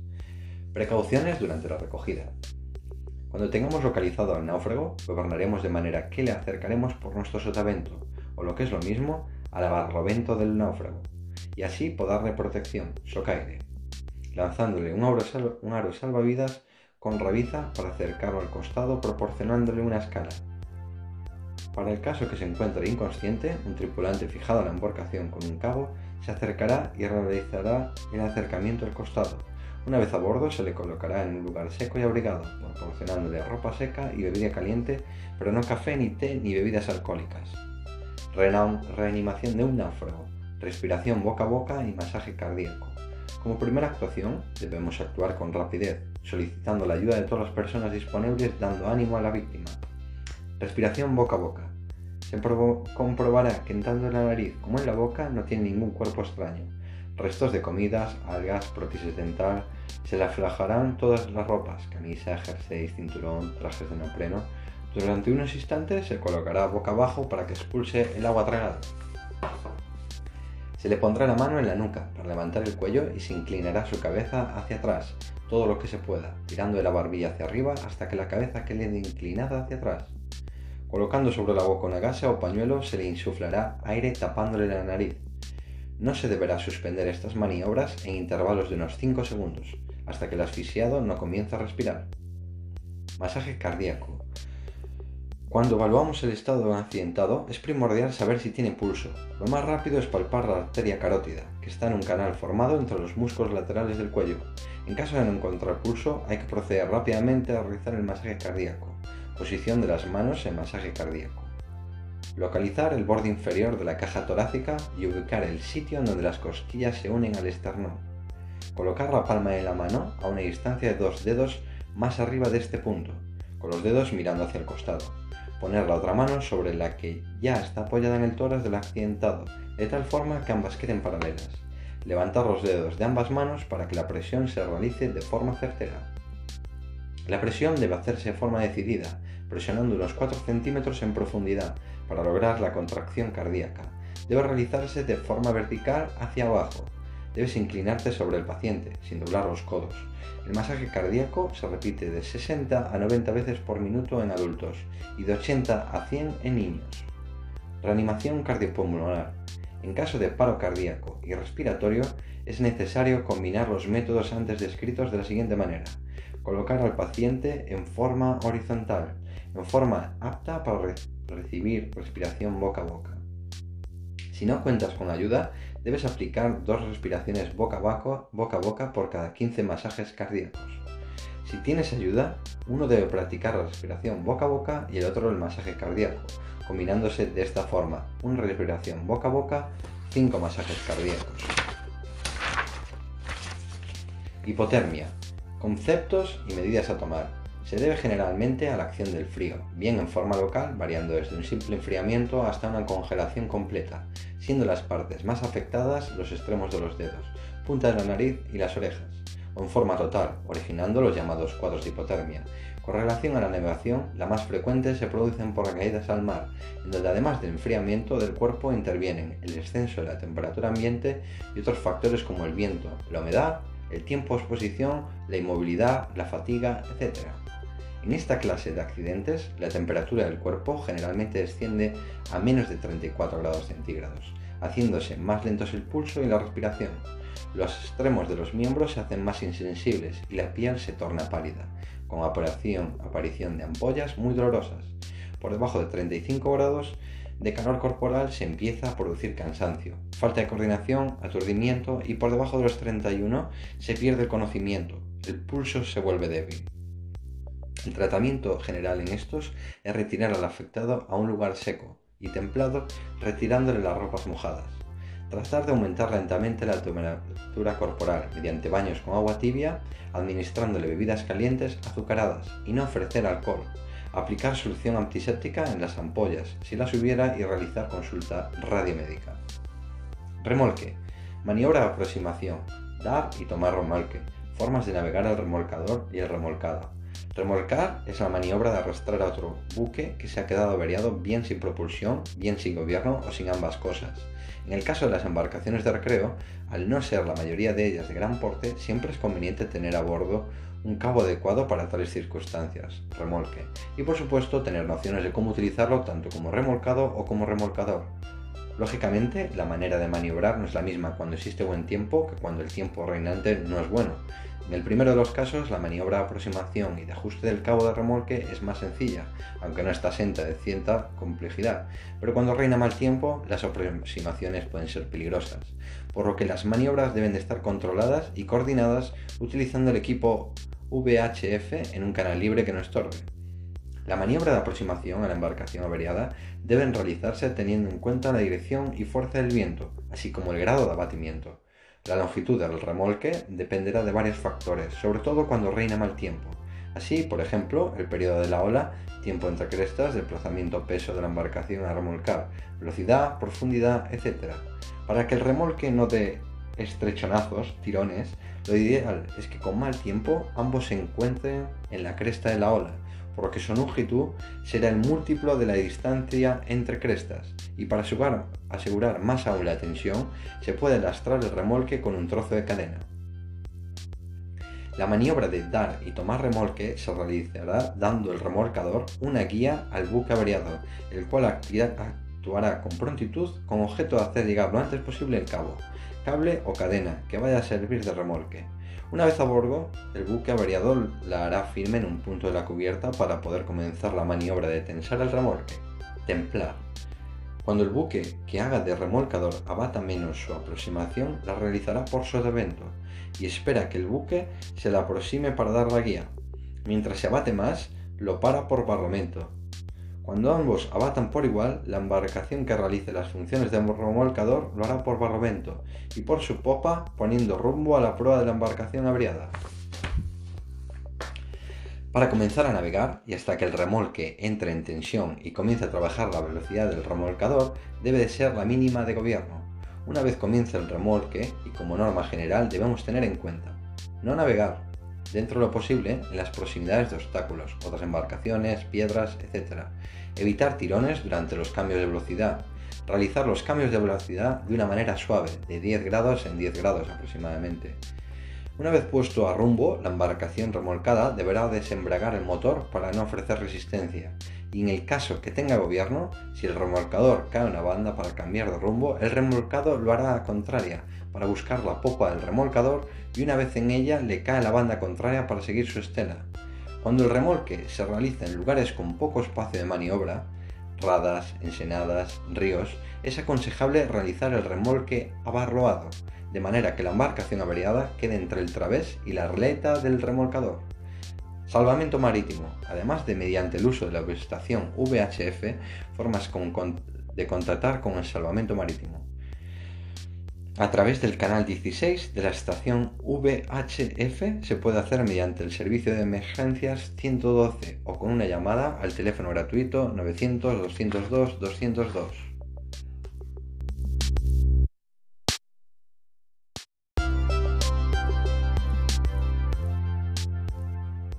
Eh, patrón de embarcaciones de recreo, PER, legislación. Normas que afectan a las embarcaciones de recreo. Tráfico marítimo y navegación en el interior de los puertos. Con respecto al tráfico marítimo y seguridad, las embarcaciones de recreo se ajustan a las siguientes reglas. Todas las embarcaciones deberán estar matriculadas y tener a bordo la documentación requerida para cada tipo. No se podrá sobrepasar las limitaciones relativas al tipo de navegación, zona 7, 6, 5, 4, etc. No se podrá sobrepasar el número de tripulantes que indique el certificado correspondiente. Las embarcaciones de recreo no estorbarán el tráfico del resto de buques y deberán separarse de sus derrotas, atender a sus señales sin dar lugar a que estos tengan que maniobrarles. Deberán ser patroneadas por personal en posición de la titulación requerida. En relación a los puertos españoles, es la autoridad portuaria quien publica un reglamento de policía de puerto que se deberán respetar obligatoriamente. Las normas generales de todos los reglamentos son las siguientes. Prohibido pescar y bañarse. No achicar sentinas. Obligación de tomar un práctico para la entrada de los buques mayores de 50 TRB de arqueo. Los buques que salen tienen preferencia sobre los que entran. Siempre hay que atender las indicaciones del capitán marítimo. Prohibido fondear ni parar en lugares que impidan el paso. Navegar siempre despacio, a una velocidad máxima de 3 nudos. Colocar las defensas durante la maniobra de atraque. Prohibido vaciar residuos de gasoil, basuras, aguas sucias, etc. al agua. Reforzar amarras en caso de temporal. Prestar ayuda a otros barcos durante una maniobra si es necesario. Afirmar bien las escalas de acceso. Las embarcaciones deben demostrar en las amuras de forma clara su matrícula informar de los daños causados a las instalaciones y otras embarcaciones. Limitaciones a la navegación. El lugar es próximo a la costa. La autoridad de marina en todo momento podrá restringir la navegación según su criterio en determinadas zonas, por razones de seguridad e incluso prohibir la salida de puerto cuando las condiciones meteorológicas así lo exijan. La práctica de deportes náuticos en embarcaciones a vela, surf, motor, y esquí náutico quedan prohibidas a menos de 200 metros de las playas y a 50 metros del resto del litoral. No se fondará a menos de 200 metros de las playas con bañistas a excepción de hacerlo en los lugares indicados para tal fin. Las embarcaciones menores de 4 metros de eslora, motor o vela que se dirijan hacia la costa lo harán lo más perpendicularmente posible e igualmente al mínimo de velocidad, que en ningún caso sobrepasará los 3 nudos. En playas no balizadas, en los tramos de costa que no estén señalizados, se entenderá que la zona de baño ocupa la zona contigua a la costa de una anchura de 200 metros. Dentro de estas zonas no balizadas no se deberá navegar a una velocidad superior a 3 nudos y deberá adoptarse las precauciones necesarias para evitar el riesgo a la seguridad humana, estando prohibido cualquier tipo de vertido. En playas balizadas, en las zonas de baño, debidamente balizadas estará prohibida la navegación deportiva y de recreo y la utilización de cualquier tipo de embarcación o medio flotante movido a vela o a motor. El lanzamiento o varada de embarcaciones deberá hacerse a través de canales debidamente señalizados. La regulación de actividades que se ejerzan en los tramos de costa indicados en el artículo 69 del Reglamento General para el Desarrollo y Ejecución de la Ley 22 1988 de 28 de julio de costas y en los lagos, lagunas y superficies de aguas interiores exige que se disponga un adecuado balizamiento. Por resolución ministerial del 2 de septiembre de 1991 se determina el balizamiento preceptivo. El borde exterior de las zonas de baño situadas en los tramos de costa indicados en el artículo 69 del Reglamento General para Desarrollo y Ejecución de la Ley 22 1988 del 28 de julio de costas o el borde exterior de las zonas de baño situado en lagos, lagunas y superficies de aguas interiores, se balizará por medio de boyas cónicas de color amarillo, de 80 centímetros de diámetro, fondeadas a distancias no superiores o 200 metros entre unas y otras. 2. Se abrirán a través de los bordes exteriores de las zonas de baño canales de paso a anchura variable entre 25 y 50 metros, que serán utilizados por las lanchas de esquí acuático, los artefactos de tracción de vuelos ascensionales, los pequeños barcos veleros, los aerodeslizadores y las demás embarcaciones y artefactos de recreo de playa. Su trazado, salvo casos excepcionales, ser perpendicular a la orilla. La entrada en estos canales transversales de paso se balizará por medio de dos boyas cónicas, con sentido convencional de balizamiento, siendo el diámetro del flotador 80 centímetros. Los lados de canales transversales de paso se balizarán con boyas cónicas. En reservas marinas. Las reservas marinas son el equivalente a los parques nacionales en los mares y las costas. Son zonas en las que se prohíbe la actividad extractiva como la pesca y la minería, así como acciones de vertido. En el caso de las zonas costeras, algunas áreas pueden abrirse a actividades pesqueras no destructivas a pequeña escala, sostenibles y que cuenten con el consenso de las comunidades locales implicadas. Dentro de las reservas marinas puede haber zonas integrales donde no se permita ningún tipo de actividad humana por ser zonas especialmente sensibles o que sirven de referencia científica. Buzos y bañistas. Bañistas. Cuando se navegue en las proximidades de las playas, en el caso que ésta no se encuentre balizadas, se verá prestar atención, especial atención a lo posible presencia de bañistas, utilizando los extremos y accediendo a ellas perpendicular a la línea de playa a una velocidad máxima de 3 nudos y si fuera necesario realizando las señales fónicas que se consideren. Buzos. Deben de señalizar su presencia con un bollarín rojo con una franja roja blanca, en cuyo caso las embarcaciones deberán darles un resguardo de 25 metros. Las embarcaciones con buzo sumergido exhibirán material rígido y de altura no inferior a un metro la bandera A del CIS, tomándose las medidas para garantizar su visibilidad en todo el horizonte. También puede utilizarse la bandera Bravo modificada, una franja diagonal blanca. Prevención de la contaminación. Idea sobre el régimen de descarga y vertido al mar de las embarcaciones de recreo. Orden FON 1144-2003 del 28 de abril. En el capítulo 5 de la ley de referencia se regula la descarga y vertido al mar de las embarcaciones de recreo. Tal como indica su artículo 22, las embarcaciones estarán construidas y dotadas de modo que se evite que se produzcan vertidos accidentales de aguas sucias y de contaminantes, tales como aceite o combustibles en el agua. En su artículo 23 se regulan los sistemas de retención de las instalaciones sanitarias, por lo que toda embarcación de recreo dotada de aseos deberá estar provista sin perjuicio de los requisitos exigidos por las embarcaciones con el marcado CE de depósitos de retención o instalaciones que puedan contener depósitos destinados a retener las aguas sucias generadas durante la permanencia en la embarcación en zonas para las cuales existan limitaciones del vertido de este tipo de aguas y con capacidad suficiente para el número de personas a bordo. Los aseos son sistemas de tanque de almacenamiento transportable. Son aceptables y dichos tanques cumplen con lo dispuesto en ISO 8099. Los depósitos fijos o instalaciones. Estarán conectados con las descargas de los aseos instalados en la embarcación, con conexiones lo más cortas y directas que sea posible, y serán instalados en lugares accesibles. Las embarcaciones con más de un aseo ya matriculadas que tengan dificultades por motivos de espacio para la conexión de todos los aseos, al menos uno de los aseos estará conectado con los depósitos fijos o instalaciones. Dispondrán de medios de ventilación adecuados. Dispondrán de medios para indicar que el contenido de agua sucia almacenado supere los tres cuartos de capacidad del depósito o instalación. Su capacidad será suficiente para retener las aguas sucias generadas por el máximo número de personas autorizadas por la embarcación durante al menos dos días a razón de 4 litros por persona y día. La embarcación que disponga de depósitos instalados de forma permanente estará provista de una conexión universal a tierra que permita acoplar al conducto de las instalaciones de recepción con el conducto de descarga de la embarcación. Además, los conductos destinados al vertido de residuos orgánicos humanos que atraviesen el casco dispondrán de válvulas que puedan cerrarse herméticamente para prevenir su apertura inadvertida o intencionada, tales como precintos o dispositivos mecánicos.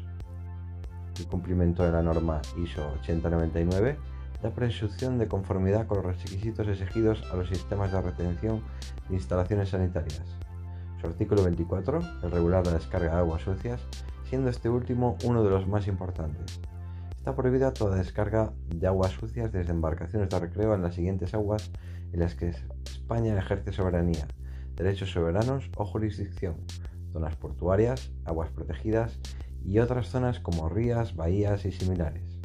Se utiliza la descarga de aguas sucias por embarcaciones de recreo en otras aguas en las que España ejerza soberanía, derechos soberanos o jurisdicción, siempre que se cumplan alguna de las siguientes condiciones. A. Que la embarcación efectúe la descarga a una distancia superior a 3 millas marinas de la tierra más próxima, si las aguas sucias han sido previamente desmenuzadas y desinfectadas mediante un sistema que cumple las condiciones establecidas en el apartado 4 o a distancia mayor que 12 millas marinas si no han sido previamente desmenuzadas ni desinfectadas. Las aguas sucias que hayan estado almacenadas en los tanques de retención no se descargarán instantáneamente, sino a un régimen moderado, hallándose la embarcación en ruta navegando a velocidad no menor que 4 nudos. B. Que la embarcación efectúe la descarga en aguas distintas de las señaladas en el apartado 1 de este artículo, utilizando una instalación a bordo para el tratamiento de las aguas sucias que cumpla las prescripciones del apartado 5 y que además el afluente no produzca sólidos flotantes visibles ni ocasione decoloración en las aguas circundantes. C. Cuando las aguas sucias, estén mezcladas con residuos o aguas residuales para los que rijan prescripciones de descarga diferentes, se les aplicarán las prescripciones de descarga más rigurosas. 3. En el apartado anterior no será de aplicación. Y a la descarga de las aguas sucias de una embarcación cuando sea necesario para, proteger la seguridad de la embarcación y de las personas que lleva a bordo o para salvar vidas en el mar. A la descarga de aguas sucias resultantes de averías sufridas por una embarcación o por sus equipos, siempre que antes y después de producirse la avería se hubieran tomado toda suerte de precauciones razonables para atajar o reducir a un mínimo tal descarga. 4. Las autoridades portuarias y o marítimas están autorizadas a precintar mientras la embarcación permanezca en las zonas portuarias o protegidas, aquellas conducciones por las que se pueda verter el agua sucia directamente al mar o aquellas por las que se pueda vaciar el contenido del depósito de retención de aguas sucias al mar. Tabla resumen. Zona. Aguas portuarias, zonas protegidas, rías, bahías, etc la opción de descarga es que no se permite ninguna descarga, ni siquiera con tratamiento. Zona hasta 3 millas. Opción de descarga se permite con tratamiento para, pero ni sólidos ni de coloración. Zona de 4 hasta 12 millas. Opción de descarga se permite desmenuzada y desinfectada a más de 4 nudos. Zona a más de 12 millas. Opción de descarga a una velocidad superior a 4 nudos. 5. Si la embarcación está equipada con una instalación para desmenuzar y desinfectar las aguas sucias, esta instalación, para que pueda ser considerada válida en sustitución del depósito del artículo 23 y para que puedan efectuarse las cargas previstas en el apartado 2A, debe haber sido aceptada por la Administración española en función de los procedimientos establecidos en normas de ensayo reconocidas internacionalmente. 6. Si la embarcación está equipada con una instalación para el tratamiento de las aguas sucias, esta instalación, para que pueda ser considerada válida en sustitución del depósito del artículo 23 y para que puedan efectuarse las descargas previstas en el apartado 2b, debe haber sido certificada u homologada de acuerdo con los procedimientos establecidos en alguno de los siguientes instrumentos normativos. A. Certificado de acuerdo con el procedimiento establecido por el Real Decreto 809-1999 del 14 de mayo. B. Homologada por la Administración española de acuerdo con las normas y métodos de ensayo aprobados por la Organización Marítima Internacional o normas internacionales reconocidas. C. Aceptada, en su caso, por la Administración española después de haber sido homologada o certificada por otras administraciones.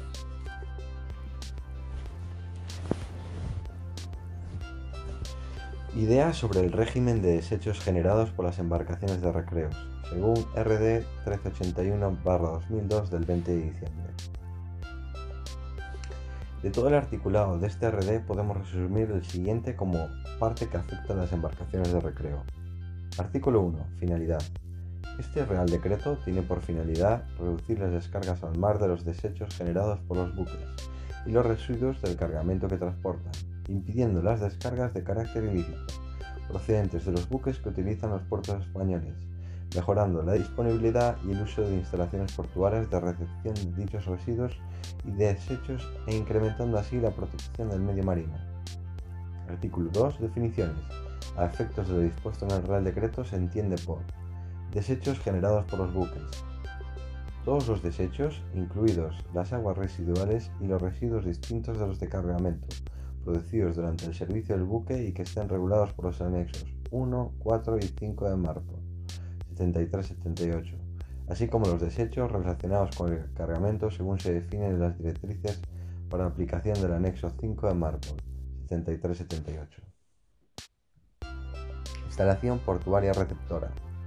La entidad gestora o la empresa autorizada para la recepción de desechos generados por los buques y residuos de carga y en su caso para el almacenamiento, clasificación y tratamiento previsto de aquellos y su traslado a instalación de tratamiento utilizada por la administración competente.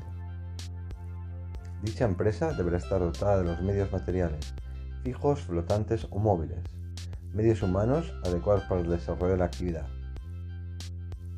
Artículo 7. Entrega de los desechos generados por los buques. El capitán de un buque que haga escala en un puerto español entregará obligatoriamente, antes de abandonar el puerto, todos los desechos generados por el buque en la instalación portuaria receptora autorizada. Artículo 10. Entrega de los residuos de carga.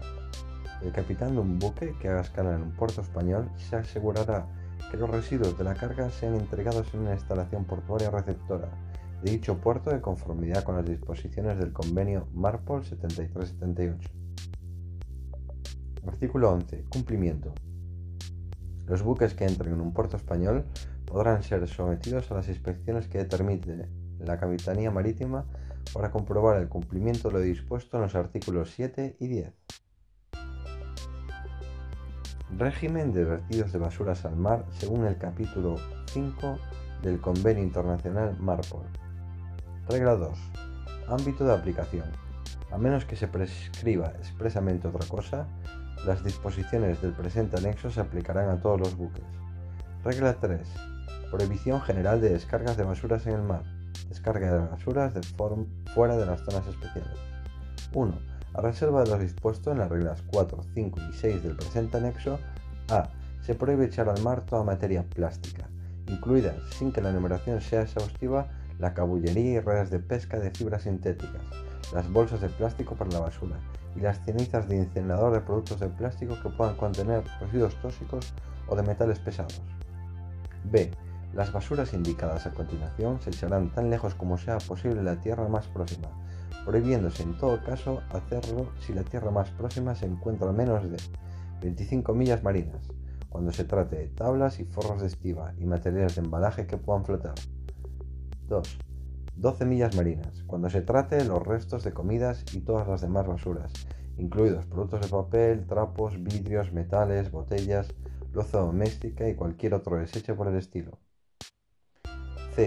Las basuras indicadas en el inciso 2 del apartado B de la presente regla podrán ser echadas al mar siempre que hayan pasado previamente por un desmenuzador triturador y ello se efectúe tan lejos como sea posible de la tierra más próxima, prohibiéndose en todo caso hacerlo si la tierra más próxima se encuentra a menos de 3 millas marinas.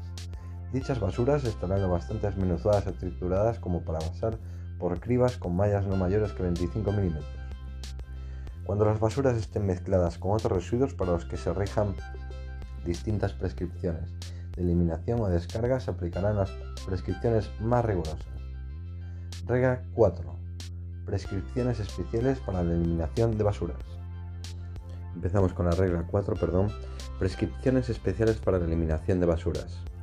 A reserva de lo dispuesto en el párrafo 2 de esta regla se prohíbe echar al mar cualquier, cualesquiera materias reguladas por el presente anexo de las plataformas, fijas o flotantes, dedicadas a la exploración, explotación y consiguiente tratamiento en instalaciones mar adentro de los recursos minerales de los fondos marinos y desde todo buque que se encuentre atracado a dichas plataformas o estén a menos de 500 metros de distancia a las mismas. 2. Los restos de comida, previamente pesados, pasados por un desmenuzador o triturador, podrán echarse al mar desde tales plataformas, fijas o flotantes, cuando estén situadas a más de 12 millas marinas de tierra y desde todo buque que se encuentre atracado a dichas plataformas o esté a menos de 500 metros de las mismas. Dichos restos de comida estarán los bastante desmenuzados o triturados, como para pasar por cribas con mallas no mayores que 25 milímetros. Regla 5. Eliminación de basuras en las zonas especiales. A los efectos del presente, anexo las zonas especiales son las zonas del mar Mediterráneo, las zonas del mar Báltico, la zona del mar Negro, la zona del mar Rojo, la zona de los Golfos, la zona del mar del Norte, la zona del Antártico y la región del Gran Caribe, incluidos el Golfo de México y el mar Caribe, según se definen a continuación. A. Por zona del mar Mediterráneo se entiende este propiamente dicho con sus golfos y mares interiores, situándose la divisoria con el Mar Negro en el paralelo 41 grados N y el límite occidental meridiano 5 grados 36 minutos W, que pasa por el estrecho de Gibraltar. B. Por zona del mar Báltico se entiende este mar propiamente dicho con los golfos de Bosnia y de Finlandia y la entrada al Báltico hasta el paralelo que pasa por Skagen en el Skagerrak a 57 grados 44,8 minutos N. C. Por zona del Mar Negro se entiende este mar propiamente dicho separado del Mediterráneo por la divisoria establecida en el paralelo 41 grados N. D. Por zona del Mar Rojo se entiende este mar propiamente dicho con los golfos de Suez y Aqaba, limitando al sur por la línea loxodrómica entre Ras Si Ane 12 grados 28,5 minutos N, 43 grados 19,6 minutos E y Hus Mura 12 grados 40,4 minutos N, 43 grados 30,2 E. E. Por zona de los Golfos se entiende la extensión de mar situada al noroeste de la línea loxodrómica entre Ras Al Had 22 grados R 30 minutos N, 59 grados 48 minutos E y Ras Al Fasté 25 grados 0,4 minutos N, 61 grados 25 minutos E. Responsabilidad del patrón por contaminación. Como consecuencia del artículo 310.2, apartado D de la Ley de Puertos del Estado de la Marina Mercante, de las infracciones por contaminación de medio marino producidas desde buques serán solidariamente responsables el naviero, el propietario, el asegurador de la responsabilidad civil y el capitán del buque.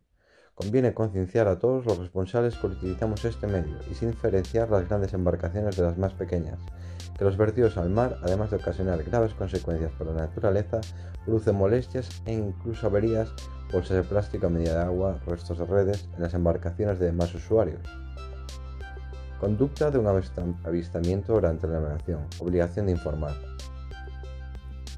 Como norma solidaria, cuando detectemos un avistamiento de contaminación, estaremos obligados a comunicárselo a la autoridad competente, proporcionando la situación y, si es posible, el nombre del buque. Será Salvamento Marítimo quien actúe de inmediato controlando la contaminación y denunciando al infractor. Pabellón Nacional. Bandera nacional en, embarcaciones de recreo.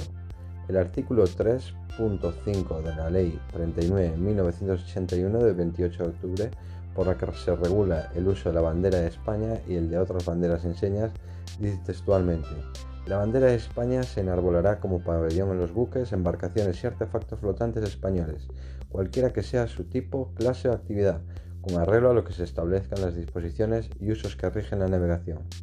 La disposición que la regula es el Real Decreto 2335-1980 del 10 de octubre, por el que se regula el uso de la bandera de España y otras banderas y enseñas a bordo de los buques nacionales. Artículo 1. Todos los buques y embarcaciones nacionales, mercantes, de pesca, deportivos y de recreo, de servicios portuarios, así como los artefactos flotantes, cualquiera que sea su tipo, clase o actividad, enarbolarán como único pabellón la bandera de España. Artículo 2. 1. Se reservará el asta de popa y el pico de palo mayor para la bandera de España. 2. Ninguna otra bandera ni enseña podrá permanecer izada si no lo está el pabellón nacional, y sus dimensiones nunca serán superiores a un tercio del área de este. Artículo 3. Las banderas y enseñas reconocidas en los estatutos de las comunidades autónomas podrán izarse en puertos nacionales y aguas interiores, pero siempre al mismo tiempo que el pabellón nacional y con el tamaño que se determina en el artículo 2. Artículo 4. Los buques están obligados a izar el pabellón nacional a la vista de buque de guerra o fortaleza, a las entradas y salidas de puertos, y en estos de sol a sol, en los días festivos y cuando así lo disponga la autoridad competente. Estarán igualmente obligados a izar el pabellón nacional cuando así lo requiera la costumbre internacional o las disposiciones aplicables en espacios marítimos sometidos a jurisdicción extranjera. Artículo 5. Las infracciones que se cometan contra lo dispuesto en el presente Real Decreto quedarán sometidas a lo establecido en la Ley Penal y Disciplinaria de la Marina Mercante, de 22 de diciembre de 1950, y 5 a la Ley 160 y 8.961 de 23 de diciembre según corresponda.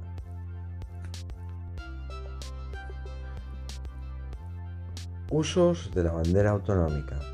Si su uso viene regulado por la misma ley que la del pabellón nacional, en artículo 3 la regula de la siguiente manera. Las banderas y enseñas reconocidas en los estatutos de las comunidades autónomas podrán izarse en puertos nacionales y aguas interiores, pero siempre al mismo tiempo que el pabellón nacional y con el tamaño que se determina en el artículo 2. Salvamento. Obligación de prestar auxilio a las personas. Regla 33, párrafo 1, capítulo 5 del Convenio Internacional SOLAS. Regla 33. Situaciones de socorro. Obligaciones y procedimientos. El capitán de todo buque que estando en condición es de prestar ayuda reciba una información de la fuente que sea al efecto de que hay personas siniestradas en la mar. Estará obligado a acudir a toda máquina en su auxilio, informando a estas de ello o al servicio de búsqueda y salvamento. La obligación de prestar auxilio es independiente de la nacionalidad y la condición jurídica de dichas personas y de las circunstancias en que hayan sido encontradas. Si el buque que recibe la alerta de socorro no puede prestar auxilio, o si dadas las circunstancias especiales del caso, el capitán estima que es irrazonable o innecesario hacerlo. Anotará en el diario de navegación la razón por la cual no acudió en auxilio a las personas siniestradas, teniendo en cuenta las recomendaciones de la organización de informar debidamente de ello a los servicios de búsqueda y salvamento pertinentes. Se deduce, por lo tanto, que existe obligación de prestar auxilio a las personas, pero no a los bienes, al igual que estará exonerado de dicha obligación si las circunstancias no lo permitieran, como por ejemplo poner en peligro la propia embarcación o no está preparada. Protección espacios naturales del medio marino. Zonas especiales protegidas de importancia para el Mediterráneo, CEPIM. Son espacios geográficos, marinos o costeros protegidos internacionalmente, dentro del marco del Convenio de Barcelona en 1995 y el de Montecarlo en 1997, donde se garantizan la supervivencia de los valores y recursos biológicos del Mediterráneo al incorporar los hábitats mediterráneos más representativos. Los estados que firmaron este protocolo se comprometen a tomar una serie de medidas, entre las que cabe destacar A. Protección y administración de las zonas protegidas. B. Proteger, preservar y ordenar las especies de flora y fauna amenazadas o en peligro. C. Las partes adoptarán estrategias, planes y programas para la conservación de la diversidad biológica y la utilización sostenible de los recursos biológicos marinos y costeros y lo integrarán en sus políticas sectoriales e intersectoriales pertinentes. D. Las partes vigilarán los componentes de la diversidad biológica y determinarán procedimientos y categorías de actividades que tienen o es probable que tengan una repercusión adversa importante en la conservación y utilización sostenible de la diversidad biológica y supervisarán sus efectos. Para ello, entre otros, se tomarán las siguientes medidas. A. La prohibición del vertido o descarga de desechos y otras sustancias que es probable menoscaben, directa o indirectamente, la integridad de la zona protegida. B. La reclamación del paso de buques y cualquier detención o fondeo. C la reglamentación de la introducción de cualquier especie no indígena en la zona protegida de que se trate, o de especies genéticamente modificadas, así como la introducción o reintroducción de especies que están o han estado presentes en la zona protegida. D. La reglamentación o prohibición de cualquier actividad que entrañe la exploración o modificación del suelo o la exploración del suelo de la parte terrestre, el lecho del mar o su subsuelo, incluyendo la científica. E la reglamentación o prohibición de la pesca, caza, captura de animales y recolección de plantas o su destrucción, así como el comercio de animales, partes de animales, plantas o partes de plantas que tienen su origen en las zonas protegidas. Las zonas protegidas son los siguientes: Andalucía, fondos marinos del Levante de Almería, que incluye los islotes de San Juan de los Terreros e Isla Negra. A los largos de sus 50 kilómetros dispone de las más importantes praderas de Posidonia de toda la costa española. Cabo de Gata Níjar, Isla de Alborán, paraje natural Cantidados Maro, Cerro Gordo. Baleares, el archipiélago de Cabrera, vista de las Islas Medas. Cataluña, Islas Medas, Cabo de Creus. La Comunidad Valenciana, las Islas Columbretes, vista de las Islas Perdiguera y Mayor en el Mar Menor, la región de Murcia, Mar Menor, costa oriental de la región de Murcia, Francia, la isla de Porcros y Túnez, la isla Nis, K-N-E-I-S-S, la Galite y Zembra. Compartida entre Francia, Italia y Mónaco se encuentra el mar de Liguria. Praderas de Posidonia oceánica. Son una planta marina y no algas, que crecen en el fondo móvil, es decir, arenoso. Las, las, algas pertenecen a los fondos rocosos. Sus hojas son verdes y aplanadas, pudiendo medir hasta metro y medio, siendo su media de vida de unos 30 años.